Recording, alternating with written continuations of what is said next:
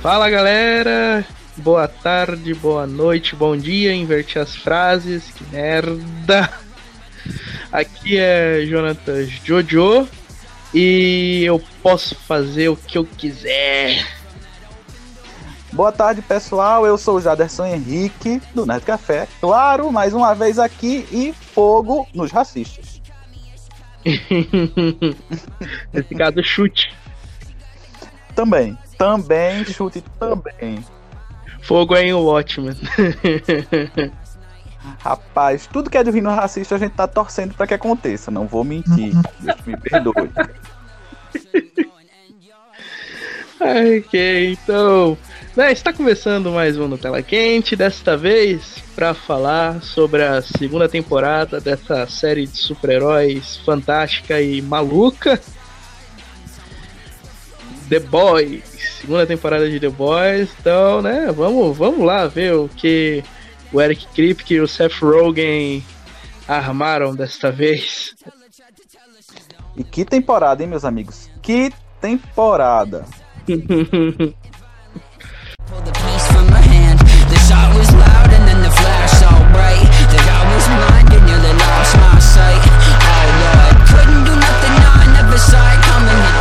running for my life.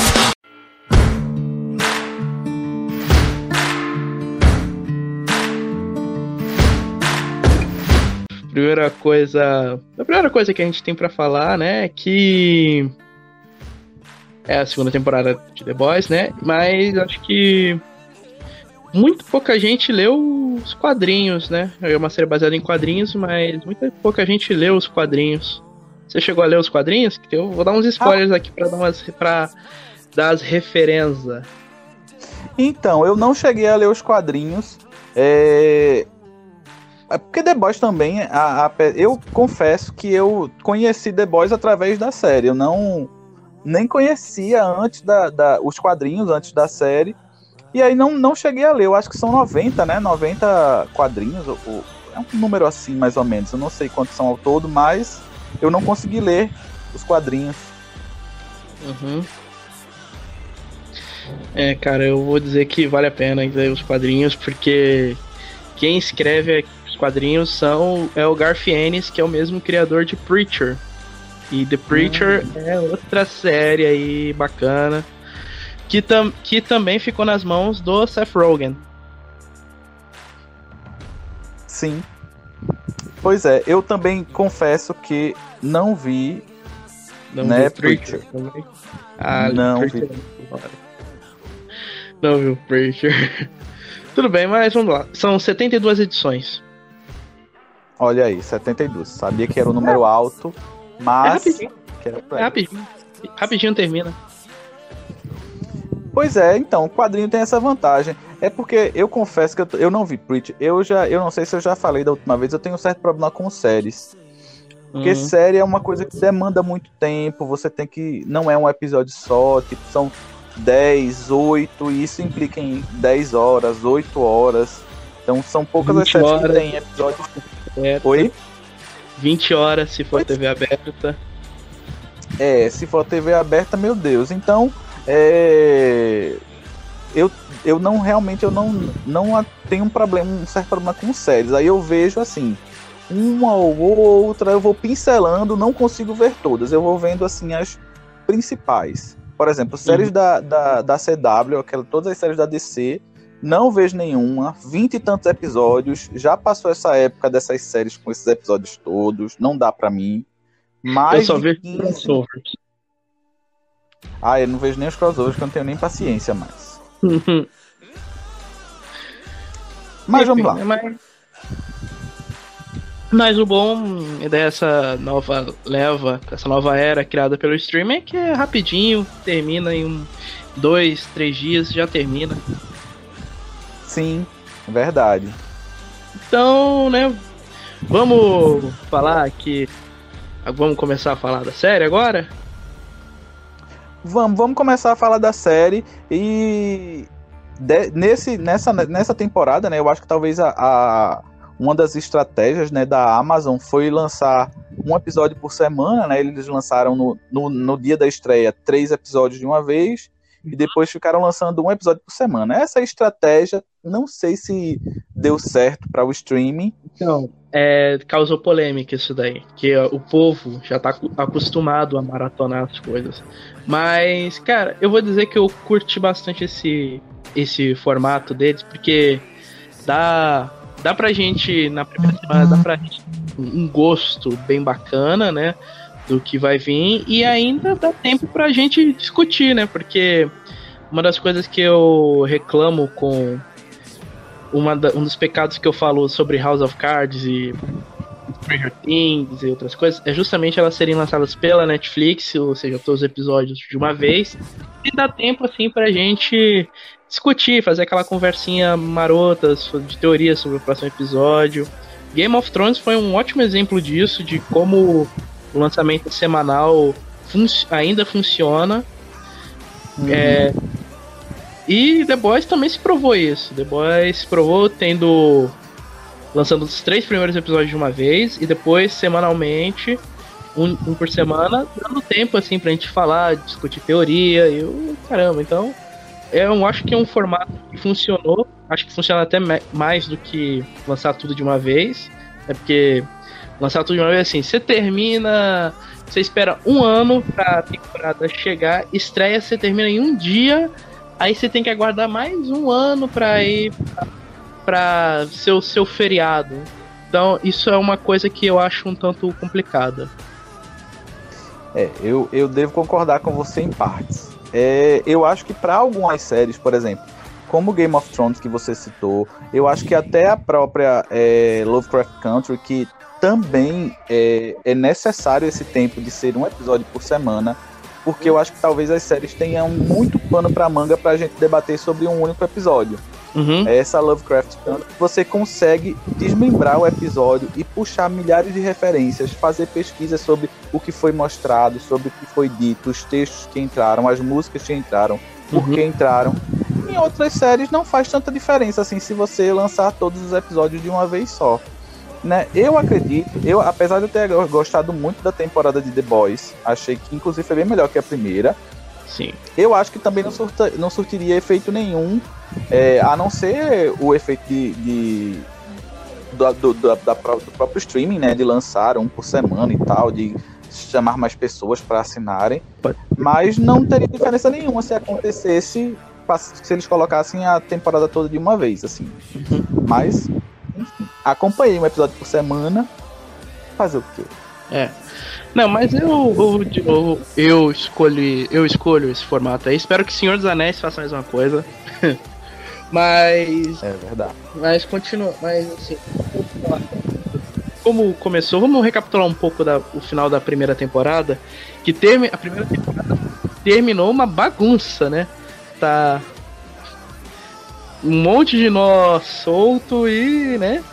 Deixou a gente com a pulga atrás da orelha. Pois é, então, mas assim, no, no final da, da primeira temporada a gente descobre que é, a Becca tá viva, né? Uhum. E que não só tá viva, como ela tem um filho do Homelander. Uhum. E o, o, o Homelander leva o Butcher pra ver. E a gente não sabe se o Homelander vai matar o Butcher, não sabe o, o que mais vai acontecer. Enfim. A, o, o A-Train tava. Morre, mas não morre. A gente não sabia se ele morreu, se ele viveu. Tava ali naquela coisa, naquela, naquele embate lá com, com a Starlight. Os The Boys fugiram sem rumo. Todos separados, fugidos, desaparecidos, enfim. Tá, termina bem bagunçada a primeira temporada. Uhum. Que eu achei ótimo, inclusive. né? que é maravilhosa. E aqui, mas aqui a gente tem um final bem fechado, mas não vamos falar do final agora. É, vamos lá. Eu tô com o primeiro episódio já bem focado mais no, no, no, no Rio e nos outros. O Butcher só aparece no final, até porque eu entendo, né? Eles lançaram um curtinha antes. É, um curtinho uns dias depois que a série estreou. Sim. Eu- Você chegou a. Inclusive eu fiquei bem decepcionado. Quê? Fiquei bem decepcionado com esse curtinha, porque assim, eu pensava que era um curtinho de, sei lá, 20 minutos. iPhone 10. Não, mas eram alguns minutos. al- Alguns minutinhos mesmo, né? Eu disse, gente. né? Fizeram Welcome. Mas eu entendo. O, o- É, eu entendo porque o, o, de fato, quando você vai assistir o, o curtinha, se ele tivesse dentro do episódio, ia quebrar completamente o ritmo do episódio, então faz sentido realmente. Uhum. Sim. Um, acho que coisa que a gente pode puxar é que, né, a série já começou com o pé na porta, já fazendo a gente bolar uma porrada de teoria, né? É, você teve essa sensação? Hum, rapaz, é, é eles dão uma dá uma eu sei, eu apesar de eu não ter lido os quadrinhos, mas assim, tudo que eu leio sobre, né, sobre a série, o pessoal fala que eles diferenciam muito, né, do, dos quadrinhos, né? A, a, a versão da série é bem diferente. Sim. E aí você não tem uma, realmente uma noção de como eles vão seguir, se eles vão é, dar o mesmo fim aos personagens ou se eles vão seguir para um caminho completamente diferente. Então, e não é e são mudanças bem significativas, né? Uma diferença dos quadrinhos é que é que eles já começam assim que o Hugh é recrutado e os outros também, nos quadrinhos eles tomam o Compound V, o composto V para dar superpoderes a eles para eles terem algum tipo de vantagem para tentar equilibrar o jogo, algo que não acontece aqui. Sim. Eu até tava esperando. E será que nessa segunda temporada eles vão tomar o composto V? Porque agora, né, o anonimato era a única arma que eles, era a única arma que eles tinham. Agora eles perderam esse anonimato. Pois é, inclusive eu, eu, acho, eu acho até mais é, interessante essa proposta da série deles não tomarem nada, assim. Uhum. Deles serem é, completamente vulneráveis aos super. Então qualquer um super pode matar eles facilmente. E eu acho que isso dá um, um senso de urgência, de desespero, sabe, de aflição para quem está assistindo muito maior do que se eles tivessem qualquer tipo de poder para encarar o super assim frente a frente. É, inclusive eles até criaram uma desculpa muito boa, né, que é, nessa temporada aí que o, o ser humano, o adulto já formado, ele tem menos resistência ao composto V injetado nele do que um bebê. Então, acho que foi uma desculpa, acho que foi uma, uma solução de roteiro bem interessante para evitar o composto V no, no boy. Pois é. Achei bem interessante também. Uhum.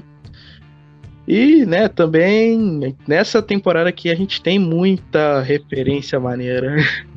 Eu quero, quero começar a falar de uma que acontece no episódio que eles estão no que eles vão para lá para pro manicômio lá da, da Stormfront. Uhum, tem lá sei. tem lá um cara que é o que tem um um, um uma bengala gigante lá que o, que o ah ele tem uma, uma grande piroca é é que o Kid Bengala é assim tinha inveja dele enfim. Sim. Enfim, esse personagem, uma esse personagem existe mesmo nos quadrinhos. Ele inclusive é um aliado do, do, do dos boys. Ele é amigo do Butcher. o nome dele, ó, o nome do super-herói dele é Salsicha do Amor. Achei maravilhoso. Achei maravilhoso. Eu, eu ria, inclusive, quando eu vi o episódio, eu ri horrores, porque de repente uma piroca assassina assim rolando no pescoço. Não, gente. A gente. Muito. Então, eu acho. A gente já tinha visto em todo mundo em pânico, mas aí voltou. É, então, não é a mesma coisa. Então, mas é porque eu acho que uma das grandes vantagens, assim, um, uma das grandes sacadas da série, assim, é a acidez do humor, assim, uhum. eles são completamente escrachados em tudo. Não, o, é tudo muito escrachado. As outras produções do Eric Kripke, como Supernatural e Timeless, elas tinham lá um humor até meio ácido, mas como era TV aberta, eles não podiam, né, escancarar. Mas como o Seth, mas como aqui tem o Seth Rogen, Seth Rogen fez Festa da Salsicha. Sim. Mas é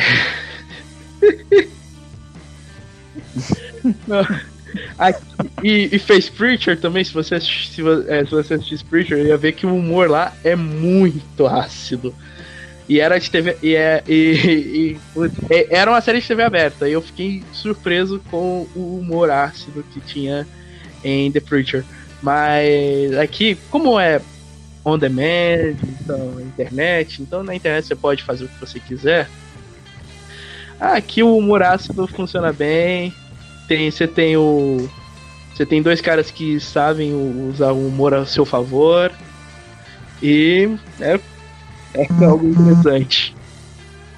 Não, e eu acho também que é, a, a classificação indicativa também é, é, é maior, uhum. então dá mais liberdade para eles usarem palavrão e sexo e violência extrema, né? Porque eu acho que é um, um, um dos grandes destaques da série é a violência gráfica extrema, né?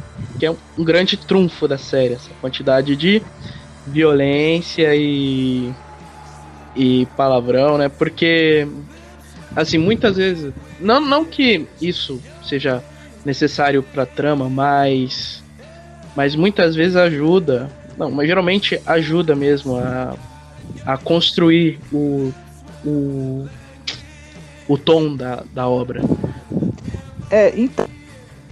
É o que que acontece. É, eu vejo que com essa chegada dos streamings, as produtoras foram perdendo mais o medo de é, colocar de fato um pouco mais de violência, uhum. colocar mais sexo, colocar é, mais sangue, porque antes era tudo muito blazer, porque tinha que passar na TV, até filmes mesmo que ainda hoje passam na TV, que tem alguma cena de sangue ou outra, é editado quando vai passar. Então eu acho que Sim, eles mas... agora estão livres. Não, e o streaming é, é, a nova TV a cabo, porque na TV a cabo podia, na TV paga podia ter tudo isso. Tanto que a HBO é, foi a primeira TV que fez isso com Oz, com a série Oz, que chocou todo mundo por era a primeira série assim a mostrar nudez, era a primeira série a um, ter uma quantidade extrema de violência, e foi a primeira série a ter a cena de sexo, então é, já tinha isso na TV aberta, na TV paga, né? Tanto que Showtime faz isso direto. É, uhum. Stars, FX, então já, então já tinha. No streaming, é, no streaming criou-se uma liberdade ainda maior por conta da internet, porque a gente encontra vários fanfilmes pela internet, eu acredito que pelo menos eu, assim, eu pelo menos, a gente encontra muito fanfilmes na internet que tem uma extrema dose de violência. Um próprio exemplo aqui são os fanfilmes do Punisher e do Batman, tipo, a violência encontrada em Batman End ou no Punisher Dirty é algo que você nunca encontraria na televisão e ou até mesmo no cinema devido, né? Porque o estúdio quer lucrar.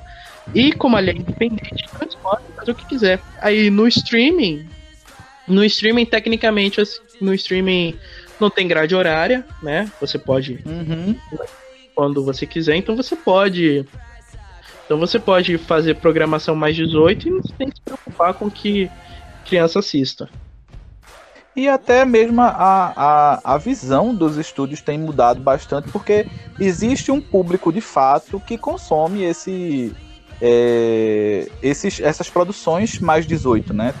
Uhum. Tá aí é, o, o filme do Coringa para provar que foi uma, uma grande é, surpresa para todo mundo. Ah, não vai dar certo, vai dar certo, e deu super certo.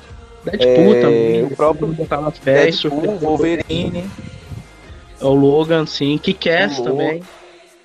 Pois é. Então tem um público que consome. Então eles estão cada vez, graças a Deus, eles estão cada vez investindo mais nesse, nesses, é, nessas produções mais 18. O que eu fico super feliz, porque sim. São, são grandes momentos que a gente se diverte com a, não só com um humor ácido, mas com a violência extrema, não vou mentir.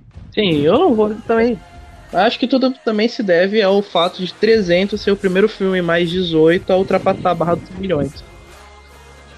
Pois é. Uhum. Enfim, é. E também, né? Ah, voltando pro enredo, vamos voltar pro enredo, cara. Que teve uma evolução muito maior nos personagens aqui do que na primeira temporada. Quer dizer, na primeira temporada teve um desenvolvimento muito, muito grande e tal, mas ali, considerando que foi tudo lançado de uma vez, e, então podemos dizer que era como um episódio piloto. Então foi basicamente como um filme de 8 horas com um gancho no final. É. Agora aqui, né? Eu não sei se foi por conta do formato que eles decidiram lançar, mas aqui eu senti uma evolução muito maior nos personagens do que na temporada passada. Então, eu achei que essa temporada eles é, come... eu achei que no começo parecia estar um pouco perdida, né? Porque eles separaram todos eles, né? Porque ficou o Homelander praticamente ficou sozinho ali na, naquele mundo da vilania, porque a, a, a frente da volta, depois que, que é, ele mata lá a mulher, o, os boys ficaram também sozinhos e perdidos lá com aquela história toda. E a Starlight também por fora, o, o Profundo que foi para um outro lado lá da igreja, então eles separaram e aí eles tiveram um espaço para desenvolver individualmente cada um dos personagens, o que deu uma profundidade incrível a todos eles, né? Até para Menos o Homelander, que é bem escrotinho. Oi? Menos que o The Deep, porque o The Deep ficou lá, né? Acho que de todos os arcos dessa temporada, o do, o do Deep foi o mais fraco. Foi, foi, de fato foi. Ele, ficou, ele foi prejudicado com aquela história lá da, da igreja da, da igreja lá ele da coletividade e tal, ele, ele o arco dele foi o menos desenvolvido. Uhum.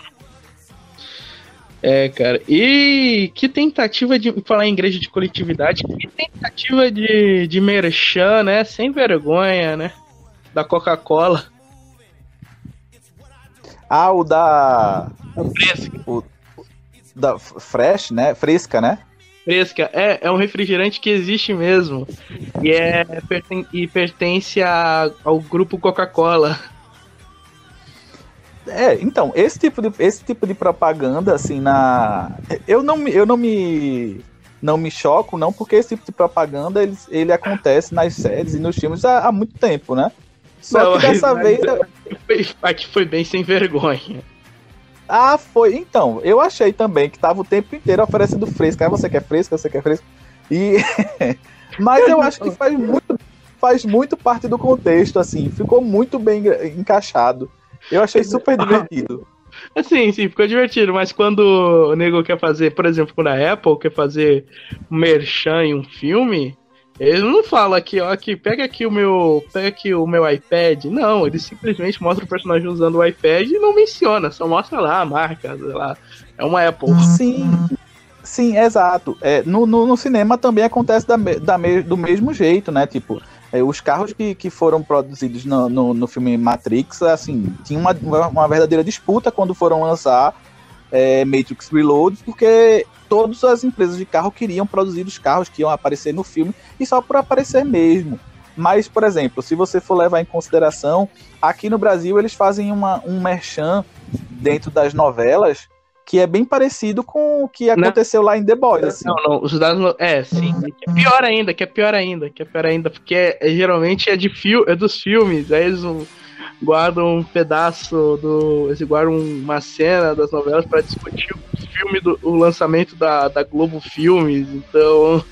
É, não, e tem, tem, tem lançamento tipo da tem lançamento da Natura também, tipo, eles oferecem Natura, os personagens estão lá na, na, no quarto e o que, que você está vendo? Ah, eu estou aqui vendo uma revista da Natura, os produtos da Natura são maravilhosos, é muito escrachado. Imagina, imagina, Imagina, imagina se tivesse a Xuxa. Imagina se a novela tivesse a Xuxa. E ia, ela ia falar de Monange o tempo inteiro. Não é, rapaz? Então. acho maravilhoso. Mas eu achei essa, essa, essa ideia do Fresh muito, muito engraçada. É, da, do Fresh não, Fresca. Aham. Uhum. É, é fresca? É fresca, é fresca. É fresca. É, eu achei muito, muito engraçado. Eu, eu me diverti. Na verdade, eu, eu, eu não tenho muitos defeitos a falar sobre essa temporada, não, porque eu achei tudo foi muito.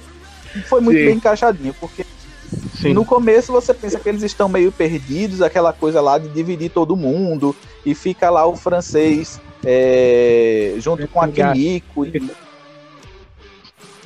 Querendo pegar a Kimiko, coitado.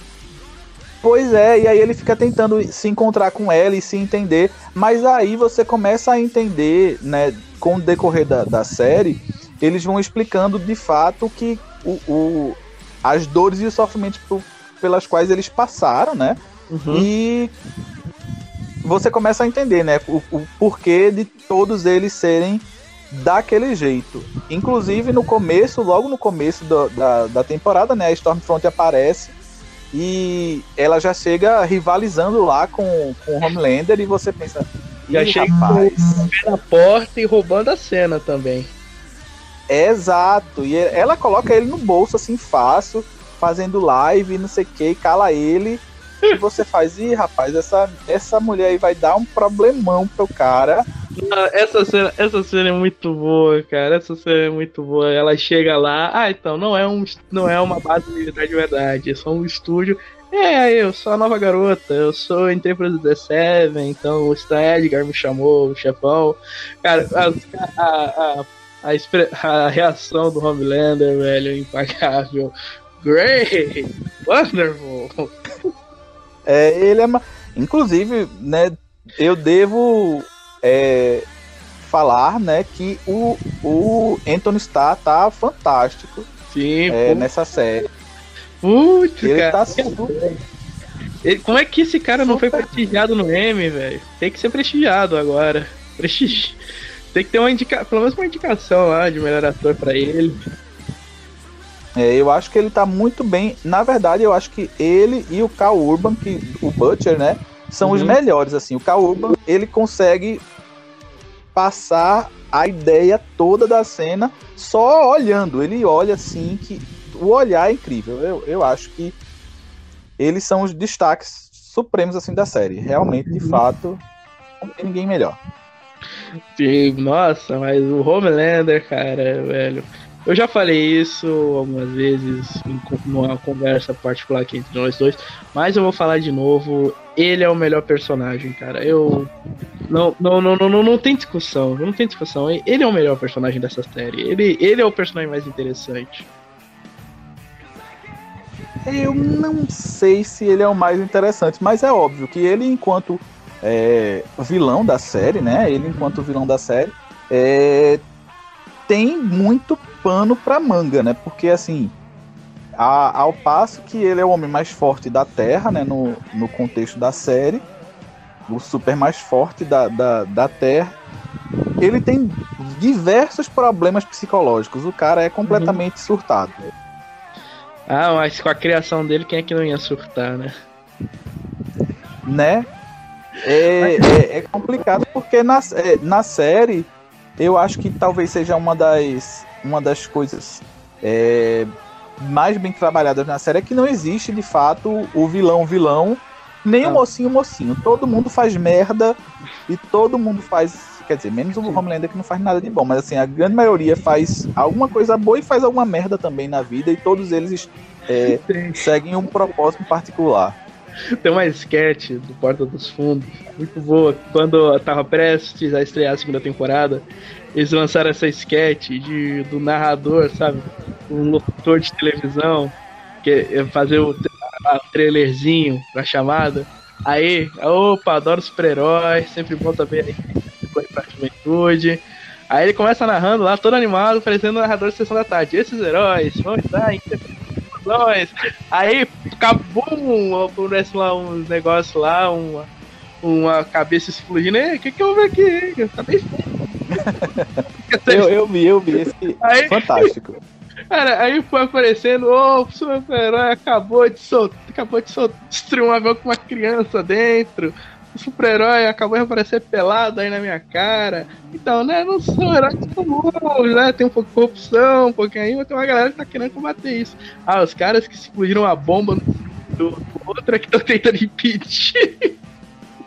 Ah, o melhor- o melhor- e ele soltou a melhor frase que resume The Boys. Série de super-herói é bem mas aqui é mal pra caralho contra mal pra cacete. Pois é, é isso.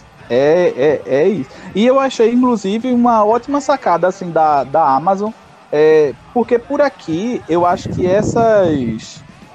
Que quem tem uma, um- uma cultura de fazer já esse tipo de propaganda de série, tirando onda com personagens, com personalidades daqui do Brasil, é a Netflix, né? A Netflix é especialista em fazer propagandas de alguma série dela que tem alguma personalidade, né, brasileira. Tipo, a, a propaganda do, do Stranger Things era a Xuxa que fazia, com a roupa daquela da década de 80, com uma boneca que virava a cabeça, e era maravilhoso. Aí Não, eu não, acho não, uma e- super. Não, e, quando, e Sense8, quando eles botaram lá pra reagir a memes, aí botaram lá um meme do Ferreira quando ele tava em Rebelde, aí ele fala, ah, então, isso aí é de uma série, isso aí é de uma novela que fazia antes, que era um sucesso, ainda é um sucesso no Brasil, chamada Rebelde, aí... A Netflix, fala, a Netflix, a Netflix tem uns magos do marketing lá, então... É, não. Eu acho que o marketing da Netflix é muito, é muito fantástico. Inclusive, devo, devo elogiar que assim, eles não só se saem bem no- na venda das próprias séries, é, na produção dos trailers, mas também na administração das redes sociais. Eu acho Sim. que o perfil da Netflix, da, do, do Instagram e do Twitter são maravilhosos nas respostas, nas colocações, sempre são incríveis, divertidíssimos. É, o recente aí, oi, oi, cadê os ataques fedidos? A gente vai redublar na Natsu aqui com o elenco original.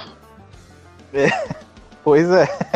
Mas a gente tá fazendo muito jabá na. Netflix. A gente tem que fazer. Já, aqui a gente tá falando de The Boys, The Boys tem que fazer jabá é da, da Amazon Prime. Então, Da Amazon se, Prime. se é vocês verdade. querem, querem. Se vocês querem uma boa, um, um, bom produto, não vão. Se vocês querem comprar alguma coisa online, não vão no Mercado Livre, vão na Amazon, que lá é melhor. Então. É, en- enfim, nós não estamos sendo pagos, quer dizer, pelo menos eu não sei se você está sendo pago, se você tem parceria com Não. a Amazon, mas Amazon, paga nós. a Amazon paga mais ou menos. Eu estou um pouco frustrado. Estou aqui, eu acho que eu estou falando, é, estou um pouco revoltado com a Amazon.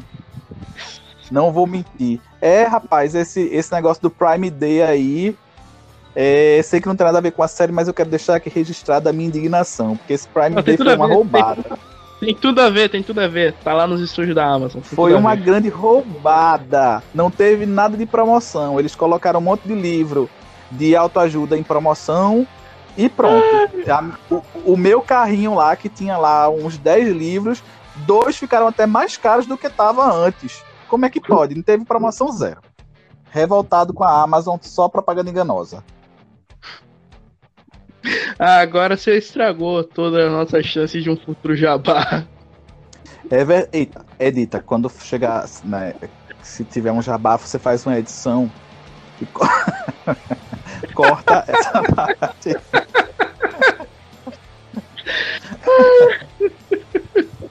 Não, não, não, vamos voltar, vamos voltar. A gente se desviou muito, a gente se desviou muito.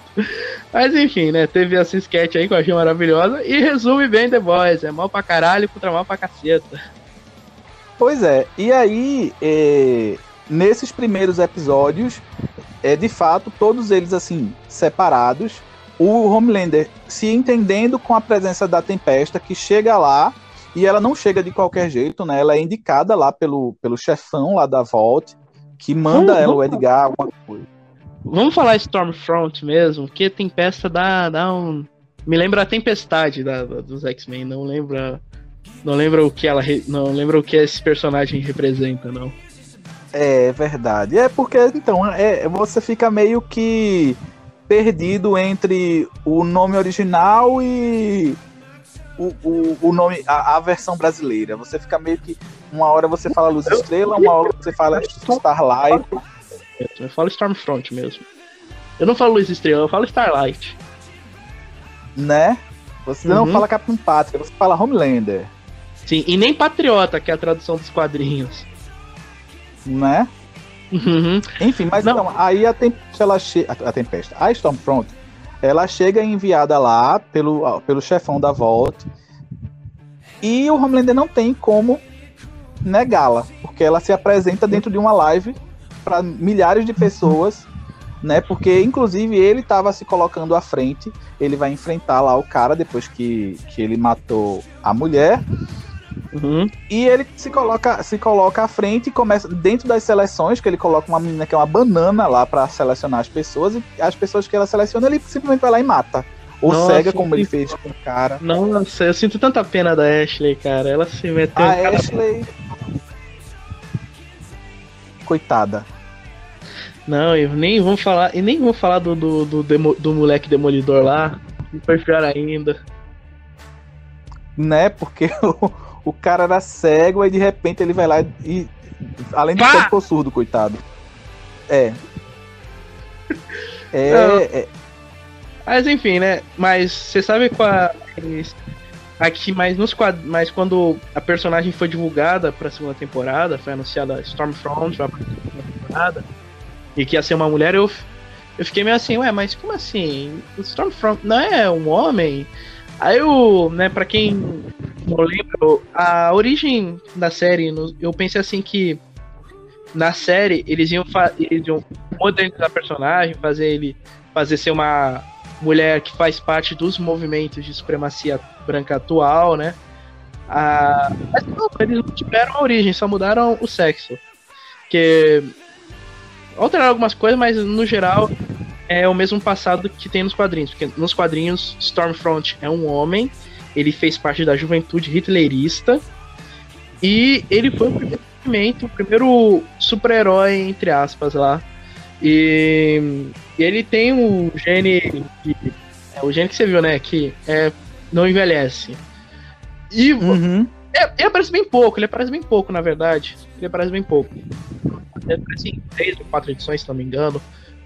E ele é o único lá, o único dos heróis lá, tirando o próprio. Eu não vou falar quem, porque é um spoiler pesado, mas. Ele é. Mas não tá liberado spoiler, não? Hã? Não, spoiler dos quadrinhos tá- que possivelmente pode ser um spoiler da série mais pra frente, entendeu? Ah, tá. Enfim. E tirando esse personagem que eu não vou falar o nome, o Stormfront é o único que pode bater de, que consegue bater de frente com o Homelander. E aqui, né, fizeram até bacana, mas eu acho que poderiam ter pegado um pouco mais do passado lá, ter feito um flashback maneiro, mas aqui eu gostei de como, de como eles colocaram. Gostei bastante de como eles colocaram. Inclusive, vou aqui. Que todos os spoilers que a gente vai falar vai ser só da primeira e segunda temporada. Se você não viu, se fudeu. Se você não viu, que lê, que veja, caralho. Enfim. Enfim. É, a cena lá do Girl Power, que é, como eu falei, chute nos racistas. Isso aconteceu Nossa. mesmo com o Stormfront nos quadrinhos. Só que foi o, o Butcher, o Milk e o French que fizeram. E chutaram ele até a morte. Eu achei, inclusive, fantástico a, a, a- fantástica a ideia de colocar as mulheres para baterem nela ah, e dar uma surra. E duas são minorias. Foi? E duas delas são minorias. Não, exato. Uma, uma, uma lésbica e, e uma oriental também. Ou seja, é, a analogi- a- as analogias da série são maravilhosas. Eu acho que é, a, a, a, a, a Tempesta, inclusive, nessa, nesse, nesse mesmo episódio, a, a, a Stormfront, ela fala que ela tem uma das frases que eu acho que é muito, muito real para esses dias atuais em que a gente Nossa. vive com um governo assim, bem filho da puta. O povo gosta do que eu falo, se identifica, só não gosta da palavra nazista. Exato. Eu Ah. achei que essa colocação aí ela é perfeita. Ela se encaixa perfeitamente, pela, pelo menos assim, na, no contexto atual brasileiro, que tem um governo fascista Americano, aí. americano também. Americano, não O vamos, não, americano também. Não vamos dar nomes. Trump! e não, entendeu? Não, não é pra nomes. Bolsonaro! entendeu? Não, Não, daremos nomes, daremos nomes. né? pois é. Mas a gente tá aí e eu, eu acho que a analogia da, da, da série Dois- é muito fantástica. É, pois é, né? Mas, mas enfim, é muito bom mesmo, é muito, é muito maneiro mesmo. E, né, mas sim, o The Boys, desde a primeira temporada, dá lá aquela cutucada na sociedade, né? Tendo. Na primeira temporada tem um episódio muito maneiro, que é o da. Que é lá o da Fé em Cristo lá, do festival lá, que seria a marcha pra Jesus. Sim. Cara, é muito bom aquilo lá, porque o, o- tem um. Porque meio que mostra, assim, um tanto de hipocrisia existente dentro da, da religião. Não que a esteja generalizando e dizer que todos são assim, mas vamos dizer, uns 99,9% dos líderes religiosos famosos atualmente são assim, então. Não, e, esse, e essa temporada isso fica ainda muito mais explícito, né? Porque essa igreja da coletividade, ela é praticamente um negócio, né? Eles a pegam. coletividade é, é cientologia, da cientologia, é pra zoar com a cientologia. É, pois é, é, é um negócio, assim. Eles estão tão assim. Pegam lá o. o, o, Educado o Deep. no e no, no John Travolta. É, e botam lá pra falar. botam eles lá pra falar mal e tal. É, é, um, é um negócio, assim. Uhum. Não, é muito, é muito bem feito. Críticas muito bem feitas, sem falar que na primeira temporada tem é, o movimento Me Too que, é abo- que é abordado lá. E aqui é o Black Lives Matter. Então, qual vai ser a polêmica na, na terceira temporada? Inclusive, com esse final aí da segunda temporada, não precisa nem de terceiro ano. Rapaz, então, é... eu achei que esse, a temporada acabou de uma maneira que, fica, é óbvio, fica assim um gancho para para próxima, para uma próxima, né? Se você, é, se eles quiserem fazer, e claro que vão fazer porque já está confirmado. Sim. Mas deixa, deixa uma margem para a próxima temporada. Mas no, no, na real, a temporada se encerra. Sim. Ela é completa em si. É, porque isso, mas isso tem uma explicação. Porque ele, porque ele falou que o plano original, o plano bruto dele, é fazer cinco temporadas. Ele não sabe se depois dessas cinco é, a série vai, vai parar ou vai continuar como aconteceu com o Supernatural. Mas o plano original dele é fazer cinco temporadas. E esse final mais fechado da segunda é porque eles não sabiam se a série ia ser renovada, entendeu? Eles gravaram antes de, antes de ter uma confirmação de renovação. Então, por isso o final mais fechado. Que assim, né, já já aqui, já tá tudo acabado, já tá tudo encerrado, a Valve, entre aspas, foi derrotada, mas tem esse ganchinho aqui se caso a Amazon renovar a gente. Engraçado que assim, eles gravaram sem ter confirmação, mas antes mesmo do lançamento, quando eu acho que quando eles divulgaram o primeiro trailer da, da, da segunda temporada, já tinha confirmação da terceira, né? É, mas assim, essa, mas assim, essas séries, Amazon Prime ela costuma é, as- assim como a Netflix costuma acelerar muito as produções, mas também costuma acelerar somente as filmagens, porque tem um tempinho aí de, de pós-produção. Ou você acha que essa série aí foi barata? É, Entendeu? Então tem esse tempo. é não é tão barata, não. Então por isso, assim, né? Tem um, é, um ano mais. é um, de nove a um ano mais ou menos de pós-produção. Então. Nove meses a um ano. Então, né, tem esse. Tem esse período aí. Pois é.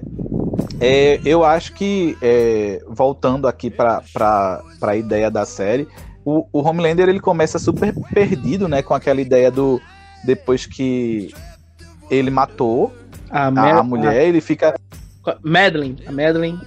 A Madeline, quando- depois que ele matou a, a Madeline, ele tá bem perdido, assim. Ele fica lá pegando o leitinho congelado na, na, na geladeira e tomando e tal. Você é muito boa. Só na linguinha. Ah, é.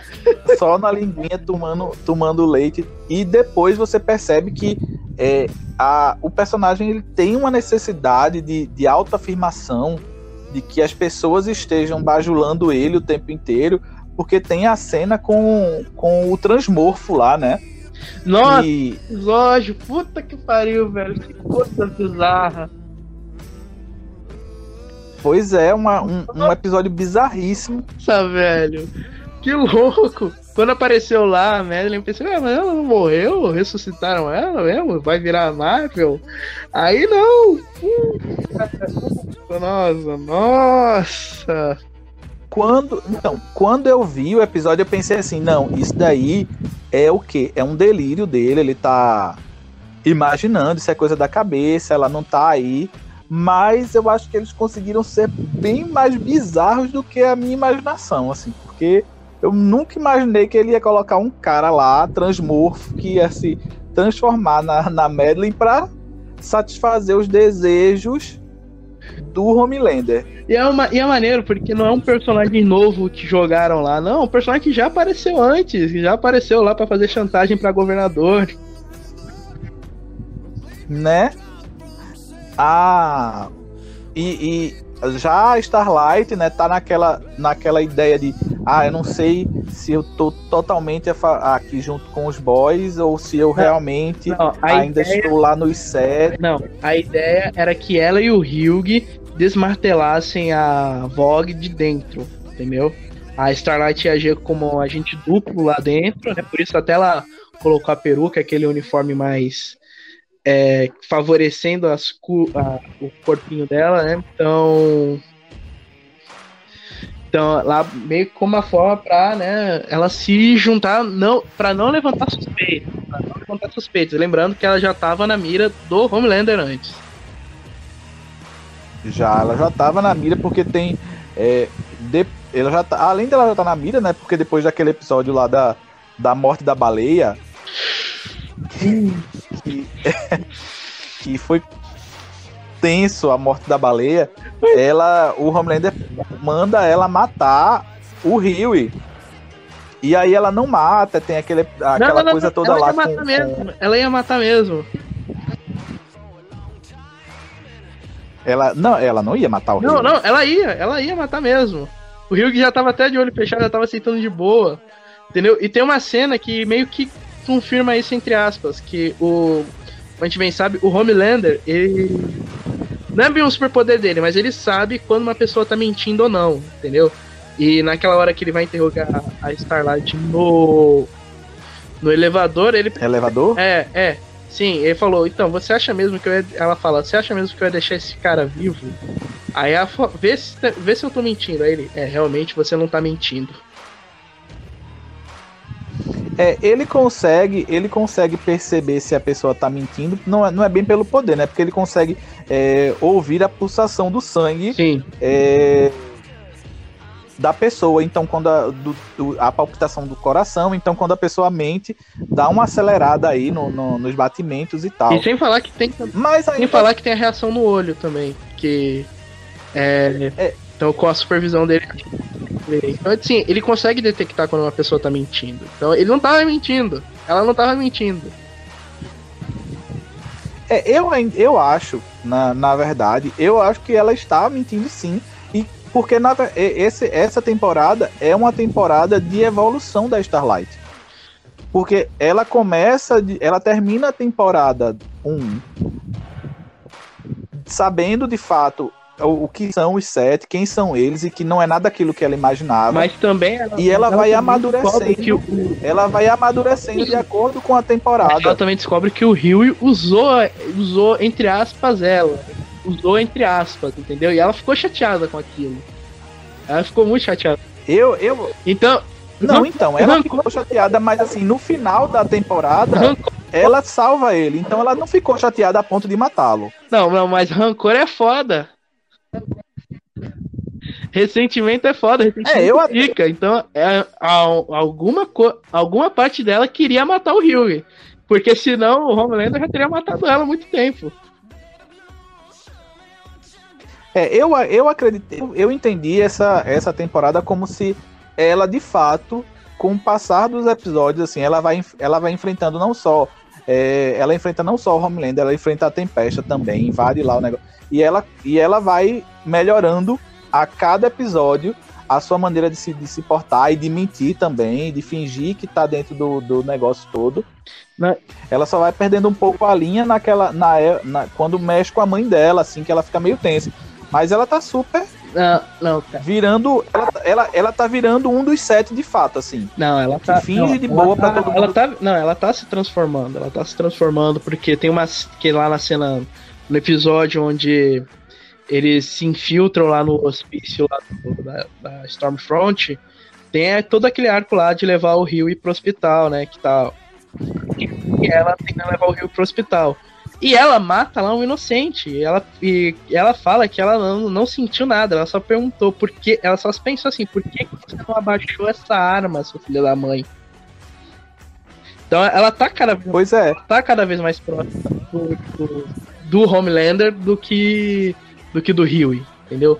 O Huey, assim como o Huey, o Butcher até fala que o Huey é necessário na equipe porque ele é o cérebro, porque ele é o bom senso. O Butcher é um lunático, ele mesmo fala isso, que ele é um lunático e que ele é o único que ainda consegue manter ele ainda na linha. É, inclusive, nesse mesmo episódio do, do, do hospício, é, o Butcher ele, ele confronta a Starlight dizendo que é, ele e ela são muito parecidos e ela fica e aí ela percebe que de fato é, eles são muito parecidos. Sim, mas né, que ela também não é tão bondosa assim talvez no quanto era. ela se imaginava. No começo talvez até ela era, na primeira cena talvez até ela fosse muito, ela, ela era muito bondosa, mas o Deep arruinou ela. Pois é. Enfim, né? É, eu achei, eu achei que a a Maeve também teve um arco também mais bem trabalhado, aquela ideia da, da do ela já era é, já, so, já sofria né, com, com a filha da putice do, do Homelander, mas aí é, foi estratosférico a ideia, né? Assim, porque ele descobriu a namorada dela e divulgou para todo mundo em rede nacional. Meu, como uma forma de se desviar. E de repente virou Não, como uma forma de se desviar lá da, da do Soul White lá. É. Então, então assim, foi tudo, foi tudo marketing, é tudo, tudo marketing. It's all, it's all about money. It's all about money. Pois é, e, e, e eu achei muito fantástico porque assim, colocou, é, apesar de a, a, namorada dela, né, ela é, confronta também ela porque ela vai, vai atrás de uma maneira de se livrar do Homelander e encontra o vídeo que ele deixa o avião cair, inclusive todas as criancinhas e tal. É, não, mas a namorada vê e acha que ela também, ela. A, a, a Maeve é tão ruim quanto o Homelander. quanto o Homelander porque ela tava lá e não se opôs. Uhum. Não bateu o pé e disse: Não, você vai fazer alguma coisa, uhum. a gente vai fazer alguma coisa aqui, vai salvar essas pessoas. E, e eu acho que aí é um ponto de virada muito grande para Maeve, porque ela se sente meio que na obrigação de, de que merda é essa que eu tô fazendo, não, né? Assim, do Seven, ela, ela talvez seja a única que não mudou, porque a Starlight mudou pra cacete, ela já, ela já, já tá corrompida, é só questão de tempo até admitir mesmo. Mas a Maeve talvez ela seja a única lá que, ainda, que ainda não se corrompeu totalmente. E, inclusive, inclusive, ó, tudo isso vai tudo isso vai se acumulando na cena lá da chantagem dela, que é, eu achei incrível. Muita gente se perguntou, até, até eu vi até um vídeo do, do Série Maníacos aí falando que achou a cena ruim, porque era só o Homelander ter matado ela, e pronto, não tem mais chantagem. Mas eu acho que não, até porque o. Tem uma. Até porque nos, a relação do Homelander com a Maeve é diferente na série do que é nos quadrinhos. Porque nos quadrinhos é ódio puro lá entre os dois. Nos quadrinhos é ódio puro. Ele tenta matar. Ela tenta matar ele, falha e cabeças rolam lá por. Vamos dizer assim, cabeças rolam. Mas. Aqui, mas na série é completamente diferente, porque o, o Homelander ali, é, a Maeve, é a única pessoa, é uma das poucas pessoas por quem o Homelander tem algum tipo de afeto algum tipo de carinho. Então, sim, acho que é porque uma das poucas pessoas que conseguem entender o Homelander, mesmo ela tendo medo, é porque você viu que na primeira cena, na, na cena da primeira temporada, quando é descoberto tudo sobre a, o Rio e a Starlight, o, o Homelander queria matar a Starlight e quem convenceu ele do contrário foi a Maeve. E também o Homelander podia ter deixado a Maeve morrer junto lá com já, junto lá com os passageiros, né? E não, resolveu assim, meio, vem comigo, não, não, não morra com eles, não vale a pena. Então, eu não sei se o relacionamento da, da, da Maeve com Homelander é, é de não é de puro ódio não. Eu acho que ela odeia ele com todas as forças que ela pode. Não, não, ela odeia. Talvez ele não Não, ela, odeia, mas tem medo e ao mesmo tempo tem um certo respeito lá, porque o Homelander, porque é a única pessoa dentro do Seven, por- porque o Homelander tem total respeito. Não, mas aí ele ter respeito por ela não quer dizer que ela tenha Não, algum não, sentimento não por ele. Eu acho que ela de fato detesta ele com tudo que detesta ele com tudo que ela pode, porque de fato a gente sabe que o Homelander é um filho da puta e tal. E aí é- isso se prova ainda mais nesse nessa temporada que ele ameaça ela, ameaça a namorada dela, expõe a vida dela e ela vai só nutrindo esse sentimento que é, que é pior. Agora ela sempre foi vítima e se colocava no lugar de vítima. Uhum. Tanto é que naquele episódio em que a Starlight ela é abusada lá pelo Deep, é, a gente percebe que a Maeve também já deve ter passado por algo parecido. E quando elas se encontram no banheiro, ela fala, não, você tem que fazer assim, fala, como se ela já tivesse passado, dá a entender que ela também já passou por algo parecido dentro dos sete. Não, mas só Então ela sabe que ali é uma, é uma putaria. nos quadrinhos é bem pior essa, essa cena aí, você levantou. Vou ter que citar aqui. Porque nos quadrinhos é bem pior. Nos quadrinhos, não é só o Deep. Quer dizer, o- eu não lembro, nem lembro se o Deep aparece. Eu lembro que é o Homelander, que pode O Homelander é o Homelander, e o Black Noir, né? Aí aparece Black Noir e o A-Train. Não lembro se o, o Deep aparece também, mas é bem pior. E, na, e quando ela chora no banheiro, a, a, Maeve vê, a Queen Maeve vê tudo, a, a, a Starlight fala, pô, eu sou sua fã desde criança, tu é foda. Aí, ah, agora. Aí ela solta uma, velho. A Maeve solta uma. Nossa, quer te partir o coração. Quer, macho, quer, te partir o coração, velho. Nossa. No- então, assim, Eu imagino. des- desprezando totalmente a Starlight. Então, é, velho, nos quadrinhos é muito pior. E também, eu acho que vão agora comparando assim com os quadrinhos, eu acho que é uma das poucas adaptações é, cujo as- o material adaptado é bem melhor que o material original, porque no- nos quadrinhos não tem tanta profundidade de personagens assim, porque na série é tudo muito mais violento, os personagens são muito mais unilaterais, principalmente o Homelander. Nos quadrinhos, o Homelander é totalmente odioso. Não, dá, não, não, não, não tem. Não tem. é, não tem outro meio termo. Você odeia esse cara. Não tem nenhum um, ou você ama ou você odeia. Não, você só odeia o cara. É um personagem totalmente odioso nos quadrinhos. Agora aqui na série, não. Aqui na série é muito mais.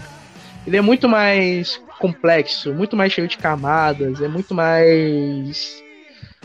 É, é muito mais, Odioso. vamos dizer assim, muito mais humano. Dá- a gente se apega a ele, a gente se afeiçoa a ele, mesmo ele sendo um filho da puta, mesmo ele sendo um escroto. Assim, mais ou menos, né? Eu não sou muito afeiçoado a ele. não. Mas, mas- não, não é muito, mas se afeiçoa um pouquinho, né?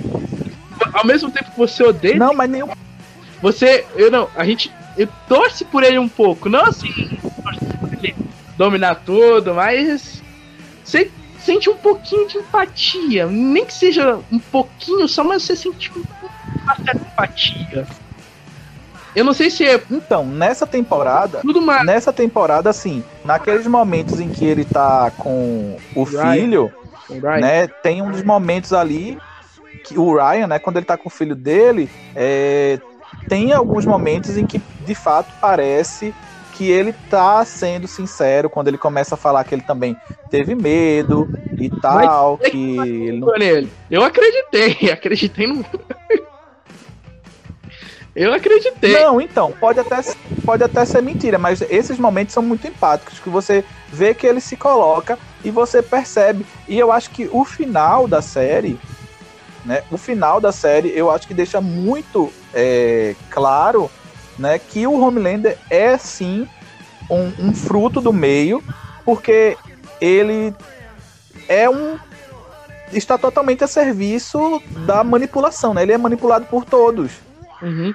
no final das contas ele é um filho da puta, mas aí ele é, no começo tava lá e matava todo mundo, aí ficou perdido porque ele tava lá precisando da, da aprovação popular, que ele queria que as pessoas. Ele, ele deseja ser amado por todos e tá muito habituado a isso. Aí chega a Stormfront que vai lá e manipula ele também. E aí no final ele termina sendo manipulado de novo pela VOT, mas só que dessa vez pela Maeve e pela Starlight. Uhum. E ele termina assim, dizendo que as meninas são maravilhosas e não sei o quê. A Maeve e a Starlight, agora, como elas são oficialmente aliadas dos, dos rapazes, agora elas vão ficar de olho lá nele, né? Pra ver se ele não vai sair da linha. Provavelmente vai acontecer, né? Ele vai sair da linha em algum momento. Mas ainda assim, tudo isso que eu falei sobre a gente se afeiçoar a ele, eu não sei se é porque o ator é muito bom, porque o texto é muito bom, ou porque os, é a junção dos dois. Entendeu? Porque, assim, é possível. Eu acho que é porque eu acho que é justamente isso, a junção de, dos dois. Sim, sim, porque, olha só, porque é possível sim, nós, como telespectador, que torce pros, mo pros mocinhos, é possível sim a gente torcer também pro vilão, por mais puta, por mais escroto que ele seja, é possível sim a gente se, a gente se afeiçoar a ele. Por exemplo, é, é o Berlim de La Casa de Papel. O cara é um chantagista, um estuprador, um cara é um, dos maiores filhos da puta né, na história, na, naquela série tão maior, e ainda assim é um dos personagens mais populares, é um dos personagens mais queridos. Um outro bom exemplo, um exemplo forte que o Berlim é o Schillinger, da série Oscar, que eu já mencionei antes. Que o cara é, é nazista, é um neonazista, é um escroto, caralho, tipo, você, tipo, você começa odiando o cara, mas ao longo da, principalmente a partir da terceira, entre a terceira e a quarta, é, você vai se afeiçoando a. Não vai criando. Não, não assim, a ponto de. de pessoa maravilhosa que ele é, não, mas você vai se sentindo um pouco mais ligado a ele humano. O... Então é sim possível e, a, e o, o, The Boys, a, o Eric Kripke e o Seth Rogen acertaram nisso com o Homelander, que é diferente dos quadrinhos. É, não, então, eu concordo. Eu acho que. Eu concordo. Eu acho que é bem possível assim, a gente se afeiçoar ao vilão. Óbvio que é, existem filmes que são montados para que você veja as coisas do ponto de vista do vilão, como Coringa, por exemplo, que de fato ali o filme é sobre ele. É, não que as atitudes dele sejam, sejam é, louváveis, mas você entende. Mas eu acho que, por exemplo. Mas, Qual o sistema, cara? Eu acho que, eu acho que, por exemplo, que como é, o Thanos, que é um personagem que é extremamente bem construído, que só no, comete só no, só no Guerra Infinita, porque no Ultimato ficou uma merda. Ele toma atitudes atrozes, mas você compreende, você faz, não, tudo bem, realmente não. é uma merda que ele tá fazendo, mas rapaz, não faz sentido. Eu acho que na história do Homelander tem uma coisa diferente que é, que é a humanização, como você estava falando.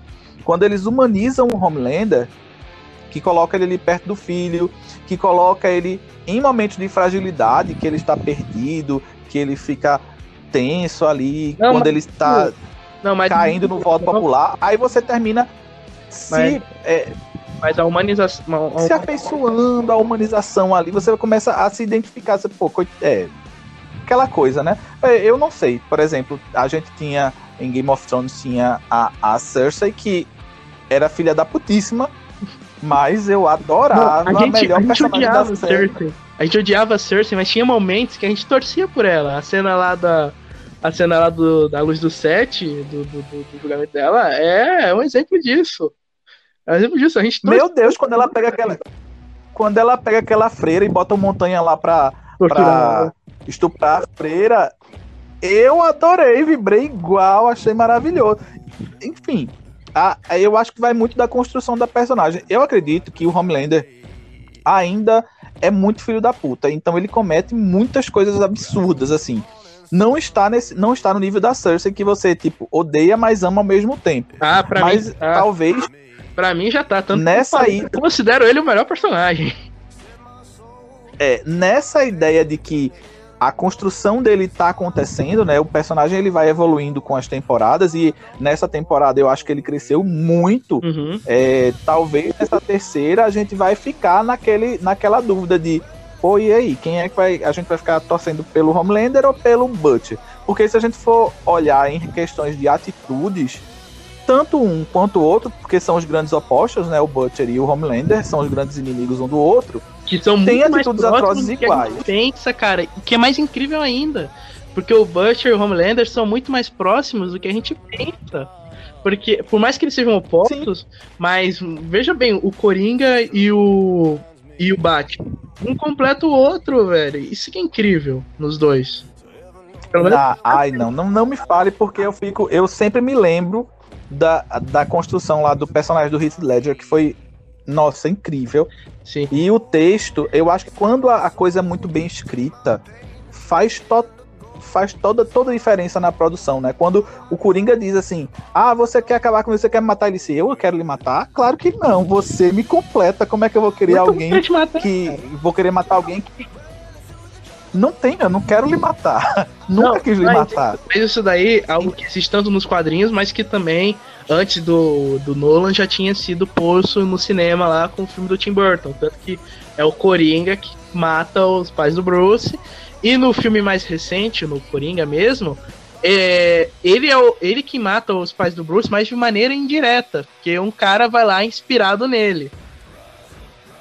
Uhum. E também, e também isso, isso acontece muito também, porque no caso, não só, não aconteceu também outra vez, não com não com o Coringa, mas com o Superman, né, em Batman vs Superman, que, né, resulta na cena do Marta, que inclusive é maravilhosa, esse filme é o melhor filme de todos.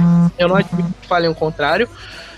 Que a gente percebe que eles são muito mais próximos do que imaginamos. Porque Ai, desculpa. é o melhor, é o melhor Devo falar mal, eu vou cortar essa parte, porque é o melhor filme discordo.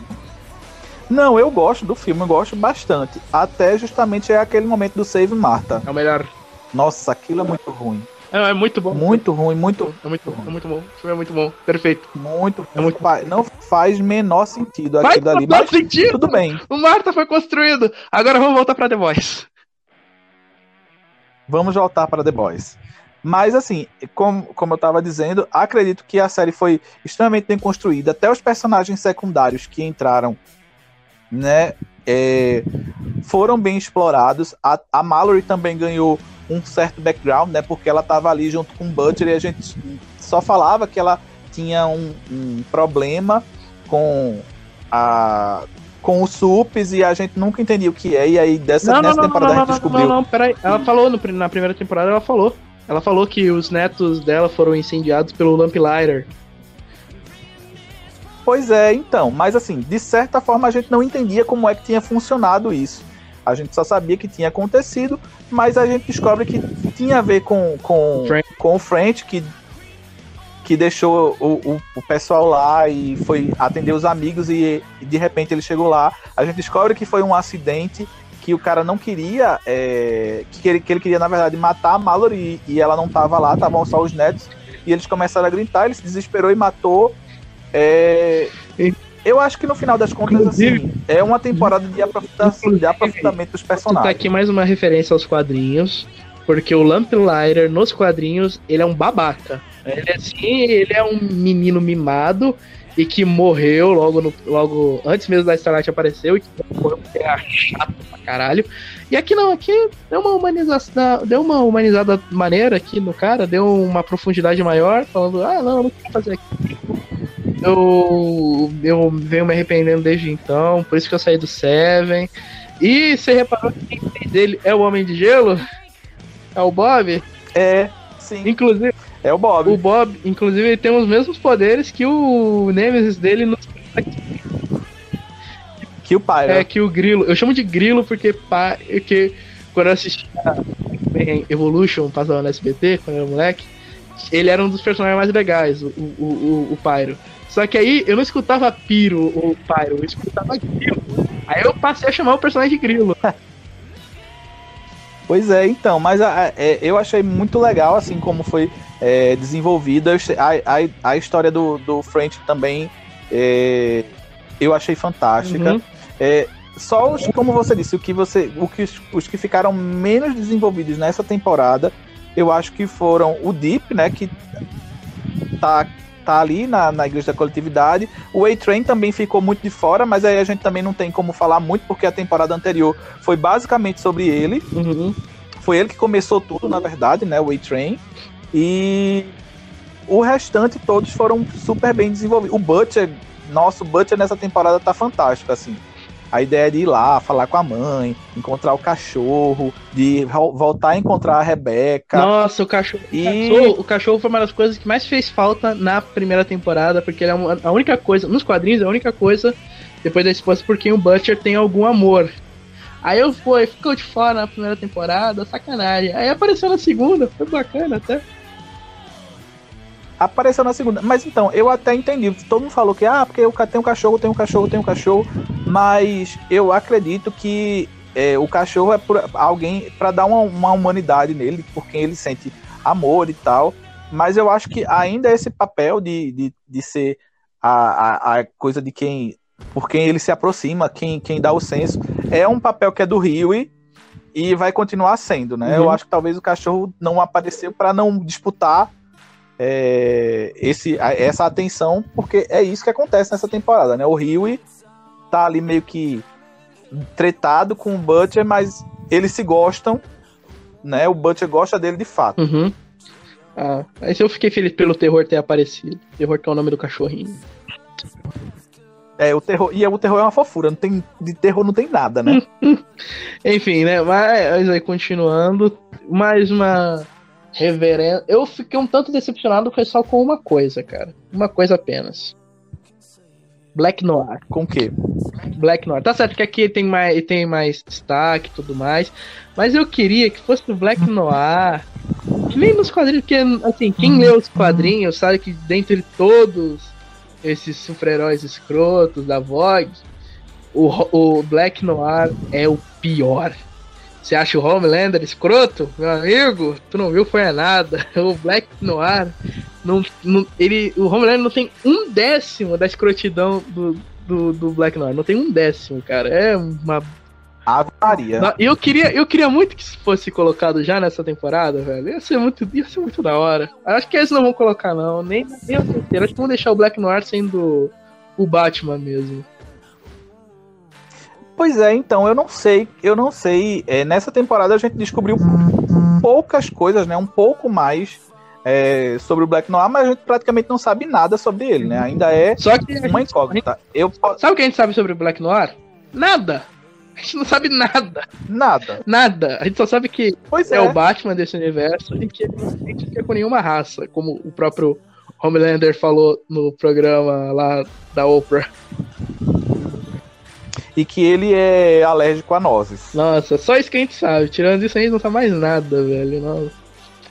Cara, tem- Pois é, eu não sei. Eu, eu vi em alguma, eu vi em alguma, ah, em alguma análise, em algum vídeo, não lembro agora, que o Black Noir nos quadrinhos ele é, ele foi criado pra ser é, Não, não, não fala, não fala. Que se isso for abordado nas próximas temporadas, a gente tá fudido. Não. Mas, rapaz, ra- eu não sei se se vai ser abordado isso, não. Ah, não eu acredito que Até se não for abordado na terceira temporada, a gente fala. Mas por enquanto não vamos falar, não. Que vai que os é, eu não, eu acho, é, eu acho que, que o oposto, né? Quem, quem vai ficar de enfrentar o Homelander é, para frente vai ser o Ryan. É, eu também acho. Ele, ele vai ser usado como o, o, o grande é, o grande embate vai ser com o Ryan, não vai ter não vai ter outro que seja tão forte quanto o, o Ryan não para enfrentar o Atualmente Homelander. só tem, atualmente só tem três no, no universo de The Boys, na série, só tem três pessoas que podem o que são a a carequinha lá, que eu esqueci o nome, Karen, ou Carrie, acho que é Carrie, é, a, pode a cabeça. Vitória Newman, a Vitória Newman, né, que foi pesado, né, e E o Ryan.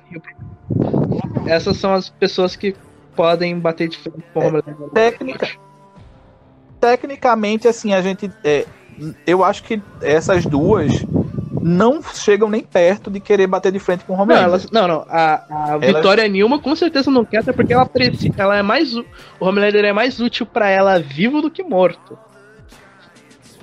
É, a- que foi a grande revelação, né? Uhum. Porque é óbvio que existia aquela coisa de poder, né? Sempre teve a busca pelo poder e tal. E aí ela, pra chegar à candidatura que ela queria, ela saiu estourando na cabeça de todo mundo. Uhum. Eu acho que ela não seria capaz de enfrentar o Homelander, porque assim, a gente percebe que pra ela estourar as cabeças, ela tem que estar por perto. Ela, Ela, só precisa, não ela só precisa olhar e se concentrar. Só isso. Você precisa olhar pro alvo e se concentrar. E ela pode fazer isso com o Homelander sem nem sequer ninguém saber. Então. Pois é. Aí eu não sei se ela conseguiria. é, e a Carrie lá, que fugiu lá do, do hospício, é, que explode as pessoas, também não sei se ela conseguiria. Porque o Homelander é muito, é muito ágil, ele voa, ele solta raio laser, então ele poderia partir ela no meio antes dela tentar Não, fazer não. qualquer coisa. é que se ela. Se tem alguém entre esses três atualmente no de The Boys pode bater de frente com essas três pessoas. Se vão vencer aí é outra história. Mas eu acho que a Vitória Newman. É, e aí a a gente, a gente tem que pensar também. Newman, basta só olhar. Basta só olhar, só basta só olhar. Então, pronto. É, e a gente tem que pensar também que assim, a Vitória Newman ela tem explodido aí as cabeças, mas de pessoas comuns, assim. O Homelander Não, não, é o mais forte de Ela todos. explodiu de Não, ela explodiu de um super só, né? Que é aquele que era o que ficou no lugar do A-Train É, o- e que é bem sim, mas. mas- que era bem vagabundo. Mas ainda assim é um super, cara. Então a gente sabe que o poder dela funciona com supers também. Não tem nenhum. Então, então né? Não tem assim essa regra de os poderes terem é, defeitos. Não, não tem. Todos os poderes são completos. Então ela pode sim bater de frente com o Homelander. Inclusive, uma curiosidade sobre a Victoria Newman. É que nos quadrinhos ela é um personagem masculino. Assim como Stormfront. É, mas ele é um. Mas é um. Não sei, não lembro agora o nome do personagem. Mas é um. bab- Mas ele é assim, um cara burrão mesmo. Tipo, burrão, tipo, lesado. Entendeu? E ele morre rapidinho também. E ela também é baseada em uma congressista mesmo. É, pois é, e na série ela é super inteligente, né? Porque no final das contas foi ela que armou tudo aquilo ali é, para que tudo acontecesse, né? Tudo que aconteceu na, na segunda temporada foi uma armação dela, Uhum. assim. Então tá. Vamos fazer nossas teorias? Pra encerrar aqui? Sim. Minha- Vamos. Vai, fala a tua teoria primeiro. Bem, eu acredito, né, de fato, como é, a gente já tinha falado, assim, porque eu, eu também não conheço os quadrinhos, eu acredito que eles vão terminar utilizando a, a próxima temporada, eles vão é, explorar mais o Black Noir, de alguma forma, porque é, o- é o que está mais. É, Só peço isso. O Black Noir. É o- Black Noir. é o que tá mais esquecido, né? Até agora. Eu acredito, eu acredito que o Deep ele vai terminar de alguma forma se juntando aos boys, Uhum. mesmo com todo o ranço do mundo, né? Porque ele brigou ali com a igreja da, da, da coletividade. Ou ele vai se juntar aos boys, ou ele ter- vai terminar ficando à frente da igreja. Uhum. Sim. Que agora que o cara tá com a cabeça explodida, o A-Train tecnicamente vai voltar pros sete. Então pode ser que no final das contas ele fique à frente da igreja ou ele termine se juntando aos boys. Sim. O A-Train tá lascado porque ele continua sendo. Vai continuar sendo manipulado pela, pela, pela Starlight, porque agora de fato ele ajudou a lascar lá com a. Eu Então, acho que não, acho que por enquanto a VOD não vai ser um problema de imediato, um problema urgente como foi nessas duas primeiras. Eu acho que eles vão se concentrar mais em outras coisas. De qualquer jeito, é esperar pra ver. É... Minha preta, eu quero o Black Noir, só isso. Só quero que o Black Noir seja o cara dos quadrinhos, seja o cara dos quadrinhos. Eu acho que a Carrie é uma preparação, ela vai ser uma. Acho que a Carrie vai voltar em algum e que, né, vai lá tocar o terror, porque ela tem todos os motivos do mundo pra atacar a VOD. É, verdade. Enfim. Ah, Ah, eu queria que ela se juntasse. Eu queria que ela se juntasse aos boys. eu queria que o Salsicha do Amor não tivesse morrido. Aí ia ser engraçado pra cacete. Enfim, mas, Não, eu uma, acho. ó, uma curiosidade, ó, antes de encerrar, uma curiosidade sobre essa temporada. Sabe a cena em que o Homelander tá, pá, tá tocando uma na- em cima do Empire State? Cena final dele? Sim. Essa cena era da primeira temporada, só que eles cortaram porque achou muito pesado. Aí pô, colocaram essa. Pois é, tocando uma em cima do Empire Ficou- State, ficou pra, um tocando estranho. uma pra toda a E nação. ficou um pouco estranho, porque tá na cara que lá ele tá, nessa cena ele tá um pouco mais jovem. É, eu não, não, não cheguei a reparar nisso, não, mas. Mas enfim, né? Enfim, é, nossas teorias, né? Se você não assistiu The Boys, assista, é muito boa. Tá disponível no Amazon Prime a 10 reais por mês a assinatura e o primeiro mês é grátis. Amazon Prime, paga nós. É, Amazon Prime, por favor, nos patrocina. É, de fato, eu aconselho muito, é uma série muito divertida Uhum.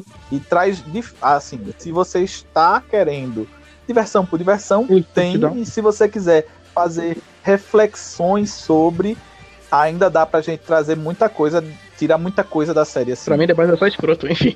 Mas agora, né, tem a música, né, pra gente encerrar logo. Ah, a música que eu escolhi é uma música do rapper Great Sun, não sei porque eu acho que todas as músicas dele têm a ver com a série The Boys. Eu escolhi a música Apologize. Então fiquem agora aí com Great Sun, Apologize e até semana que vem, como no Tela Quente. E obrigado aí pela parceria de novo, já, Janderson, Valeu, Nerd Café. Obrigado. valeu. Muito obrigado, até a próxima. E passem lá no Nerd Café, sigam a gente, se inscrevam no canal. E é isso. Então- um abraço, cheiro pra todo mundo. Comam no Tela Quente, Tchau, tchau. com pão.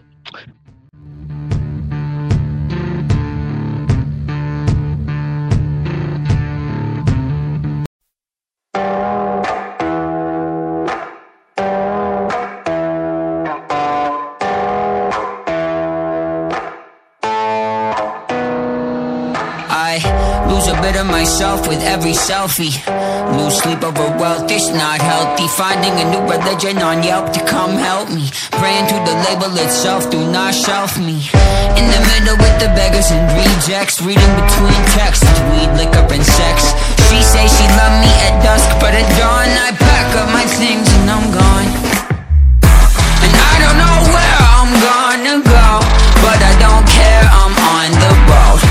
Never been a perfect soul But I will not